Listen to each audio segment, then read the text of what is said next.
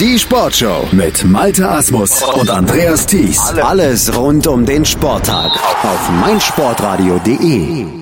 Am Samstag um 10 Uhr startet die Blindenfußball-Bundesliga in die Saison 2018 und das Auftaktmatch, das ist der Chemnitzer FC gegen Borussia Dortmund und damit herzlich willkommen zur letzten Vorschau hier im Rahmen von meinsportradio.de zur Blindenfußball-Bundesliga. Auch dieses Jahr werden wir wieder live vor Ort für euch berichten in Zusammenarbeit mit blindenfußball.net und natürlich auch vor und nach den Spieltagen euch mit den aktuellsten Infos versorgen. Mein Name ist Felix Amrein und ich habe es schon angesprochen, das Auftaktspiel, das bestreitet der Chemnitzer FC und von dem habe ich jetzt Sebastian Themel, den Torhüter, hier bei mir im Gespräch. Hallo Sebastian. Hallo Felix. Ja, wir wollen natürlich auch mit dir nochmal so ein bisschen zurückblicken auf die vergangene Saison. Am Ende ist es dann in dem Platzierungsspiel nur Platz 4 geworden, der undankbare vierte Platz äh, mit der Blechmedaille nach einem spektakulären Spiel um Platz 3 gegen den FC Schalke 04. 2 zu 3 seid ihr da am Ende unterlegen gewesen, nachdem ihr in der regulären Saison lange Zeit wie ein Teilnehmer äh, fürs Finalspiel sogar ausgesehen habt, aber dann auf der Zielgerade so ein bisschen ja euch die Puste ausgegangen ist, auch äh, aufgrund personeller Probleme, ihr dann einen Punkt hinter dem FC St. Pauli, dem späteren deutschen Meister, eingelaufen äh, seid auf Platz drei. Ja, wie ist die Saison aus Chemnitzer Sicht dann letzten Endes zu bewerten gewesen?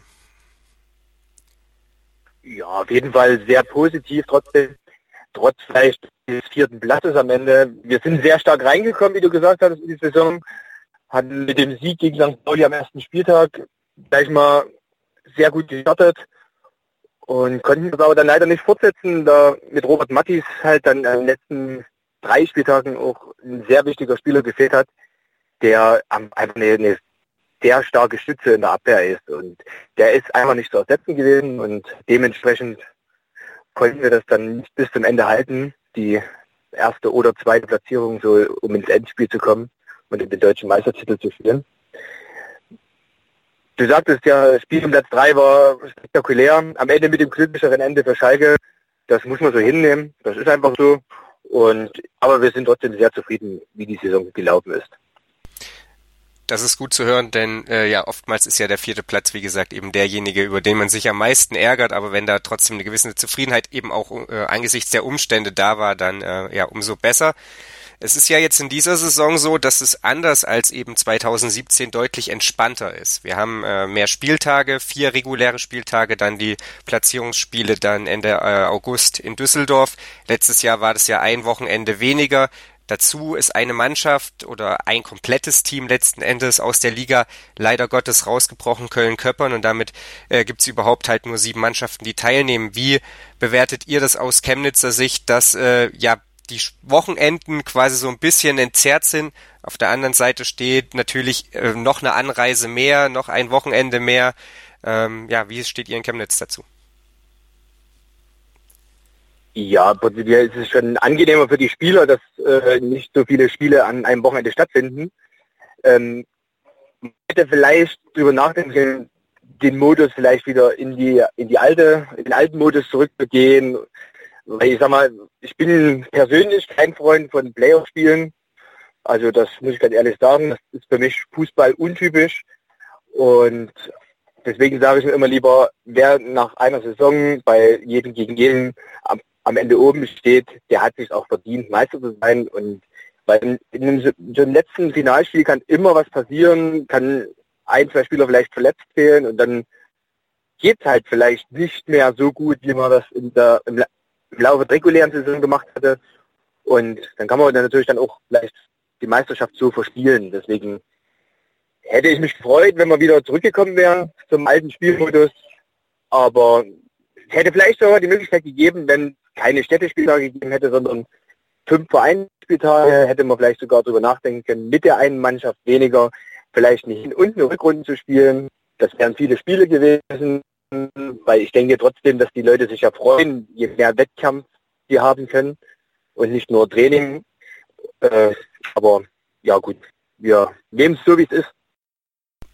Ja, wäre, wäre Fahrradkette, um es mit einem großen deutschen Fußballphilosophen zu sagen. Äh, wir sind gespannt, ja, wie sich der Modus dieses Jahr dann letzten Endes äh, der ja, den Liga-Gegebenheiten äh, anpassen wird.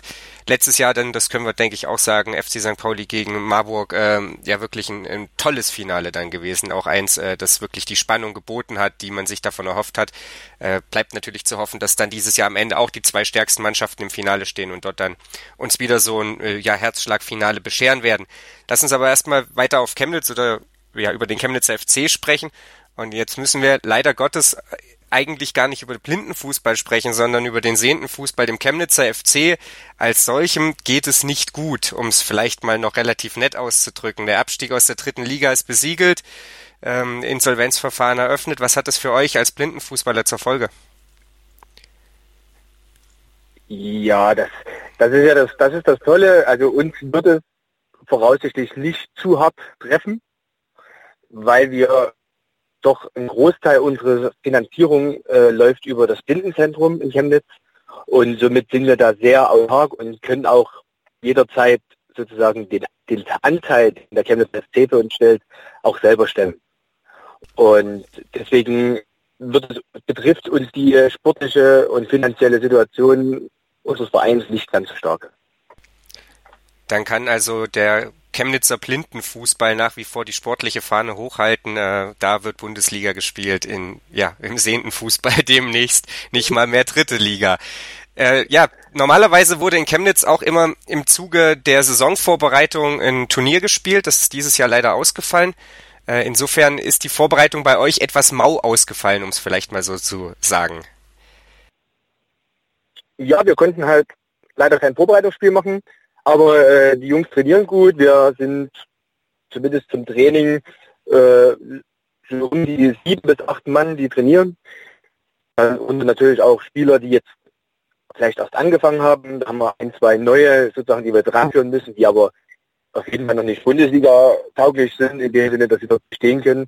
Aber fürs Training, für die Integration in die Mannschaft ist das super und wir können ein sehr gutes Training abschließen am Ende zählt's ja sowieso nicht in irgendwelchen Testspielen, sondern dann im Ligabetrieb. Am Samstag, wie gesagt, geht's 10 Uhr los gegen Dortmund. Du hast äh, Spieler angesprochen. In vielen Vereinen ist jetzt mein Eindruck gewesen, kommen äh, junge Spieler nach. Das ist natürlich erstmal erfreulich, denn nur so kann die Blindenfußball-Bundesliga auf Dauer bestehen. Äh, ihr habt allerdings auch einen Abgang eines sehr, sehr erfahrenen Spielers zu verbuchen. Ja, wir haben sogar zwei Abgänge zu verbuchen. Also einmal Jörg Fetzer, der, der uns sportlich sehr fehlen wird der ist jetzt in Dortmund und wird für Borussia Dortmund auflaufen. Und äh, Robert Mattis auch vorübergehend zumindest mit Blindenfußball aufgehört, also auf den können wir auch nicht bauen diese Saison. Ja, damit auf jeden Fall zwei ganz große Stützen, die wegfallen. Robert Mattis war mir tatsächlich neu. Ähm, ja, man erfährt immer noch was Neues.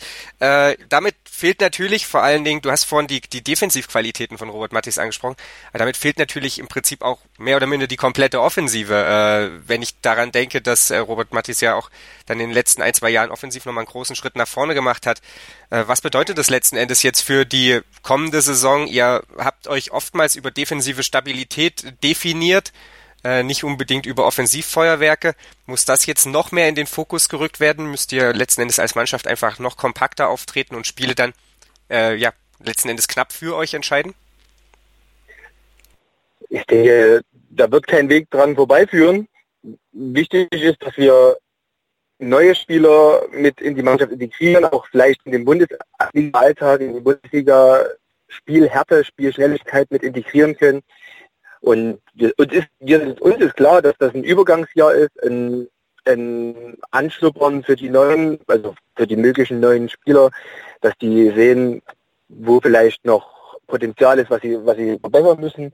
Und ich denke, wir sind da frei von allen Träumereien für dieses Jahr und wissen, dass das ein ganz schweres Jahr wird für uns und äh, wir mit den oberen Platzierungen auch im Normalfall nichts zu tun haben werden. Ja, die letzten vier Jahre ja letzten Endes, äh, wenn man es mal so ein bisschen in der Gesamtheit betrachtet, durchaus eine Erfolgsgeschichte, immer unter den besten drei gewesen, wenn es dann äh, zum Ende der regulären Saison äh, ans Abrechnen ging. Jetzt sagst du Übergangssaison. Äh, letztes Jahr hattet ihr ja schon so eine inoffizielle Spielgemeinschaft mit Lok Leipzig, wenn man es vielleicht mal so nennen möchte. Äh, findet es dieses Jahr auch Fortsetzung? Ja, das, das ist der Plan. Wir wollen zumindest äh, ein, zwei Spieler, die schon so, so weit sind, dass sie in der Bundeswehr bestehen können, schon mit integrieren. Die werden sozusagen auch unter der Fahne vom Chemnitzer FC mit auflaufen. Und wir werden das Ganze so weit vertiefen, dass wir auch, wenn wir Turniere dieses Jahr bestreiten, werden wir dann sozusagen als Lok Leipzig auftreten, sodass äh, beide Vereine auch einen gewissen Stellenwert für die Blindenfußballmannschaft haben. Okay, die andere Form der Spielgemeinschaft äh, kann man natürlich auch so handhaben. Auf jeden Fall äh, interessant. Du hast es angesprochen, Übergangsjahr. Jetzt ist das erste Spiel äh, Borussia Dortmund, die sich auch so ein bisschen nach wie vor im Umbruch befinden. Äh, dann, wie gesagt, dort mit Jörg Fetzer ein Ex-Himmelblauer dann äh, der Gegner. Hm, wie erhoffst du dir denn den Auftakt, damit äh, ja, auch wenn am Ende die oberen Platzierungen vielleicht außer Reichweite sind, trotzdem ja der Start in die Saison erstmal ein erfolgreicher wird? Ja, also aus meiner Sicht natürlich gerne zu null. Also das wäre schon mal, das wäre schon mal ein sicherer Punkt. Und, äh, und natürlich, dass die Jungs gallig sind, dass sie giftig sind und dass sie ordentlich dagegenhalten. Wie gesagt, mit, einem, mit einer Null hinten ist es mindestens ein Punkt und das wäre ein super Start für uns. Ja, dann sind wir mal gespannt, ob wir die Null hinten beim Chemnitzer FC dann am Samstag sehen. Äh, vielen Dank auf jeden Fall an Sebastian Themel, der sich hier Zeit genommen hat, uns äh, die himmelblauen blinden Fußballwelt so ein bisschen zu entführen und mal gucken, ob es dann auch für die ein oder andere ja himmelstürmerische Leistung doch reicht trotz Übergangsjahr. Man kann sich ja immer mal überraschen lassen. Äh, wir sind dann wie gesagt auf jeden Fall am Samstag ab 10 Uhr für euch da. Dann eröffnet der Chemnitzer FC gegen Borussia Dortmund die Blindenfußballsaison 2018 hier live auf meinsportradio.de. Sport für die Ohren, rund um die Uhr, live und als Podcast. Wer wird DHB-Pokalsieger 2018? Das Final Four. Live auf meinsportradio.de. Im ersten Halbfinale am Samstag, den 5. Mai ab 15 Uhr treffen der SC Magdeburg und der amtierende deutsche Meister Rhein-Neckar-Löwen aufeinander. In Spiel 2 heißt es dann ab 17.45 Uhr. TSV Hannover Burgdorf gegen die HSG Wetzlar. Das Finale Sonntag, den 6. Mai ab 15 Uhr. Das Final Four 2018. Live auf meinsportradio.de. Im Web und in der App. Sei dein eigener Programmchef. Mit unserer neuen meinsportradio.de App wählst du jetzt zwischen allen Livestreams und Podcasts. Einfach, immer, überall. Hol dir unsere neue App für iOS und Android und bewerte sie jetzt bei Google Play und im App Store von iTunes.